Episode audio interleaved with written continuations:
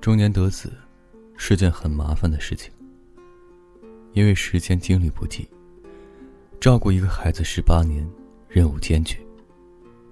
自己退休的时候，也许孩子才刚刚大学毕业，依然需要金钱和社会关系上的支援。此外，父子的年龄相差两代人左右，想法上会有太多不同，彼此在理解上经常会发生问题。不过，要是在二十出头就做了父亲，又可能对事业有太多牵绊，这样的事情总是难以两全的。我父亲在三十九岁上得了我，头生子，大麻烦。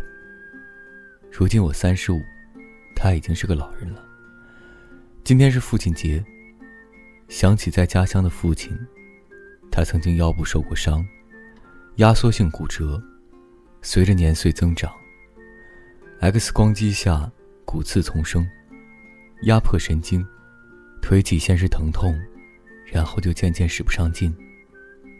每年回家，见他脚步日渐蹒跚，各大医院都看了，医生也没有办法。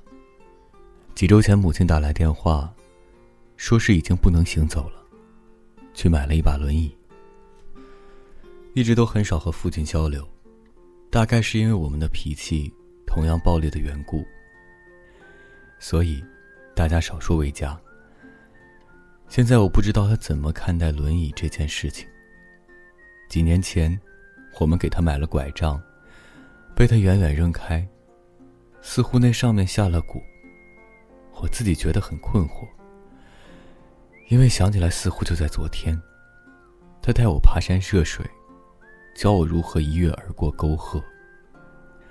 到现在我还清晰的记得，那是我小学二年级的时候。我们走在去食堂的路上，他突然横身飞起，从路边的灌木丛中，徒手抓了一只麻雀给我。那样的一个人，为什么会变成这个样子呢？在北京的街道和公园，经常会看到老人家晚饭后散步遛弯。我跟在那些老头子的身后，觉得自己心里忽而恶念丛生，忽而伤感莫名。为什么别人的爸爸都健步如飞呢？理解衰老的概念很容易，接受衰老的现实很困难。可以见到头发花白、牙齿松落、皮肤松弛，只是表象。我在想。当自己面对一把轮椅时，会是什么心情呢？缓缓坐进入，黄昏四下降临。这需要很大的勇气，才能坐得下来，才能承认自己，最终是被时光击败了。把我的生命延续一倍，在那头，大概也放着这样一把轮椅。这种场景，让人不寒而栗。唯一的安慰还是父亲，因为父亲曾经抵达过那里。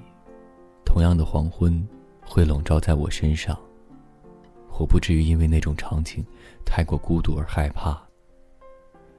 人们在父亲节写祝福的话语，写满五颜六色的卡片。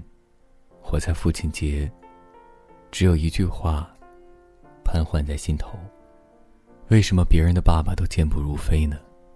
有些事情。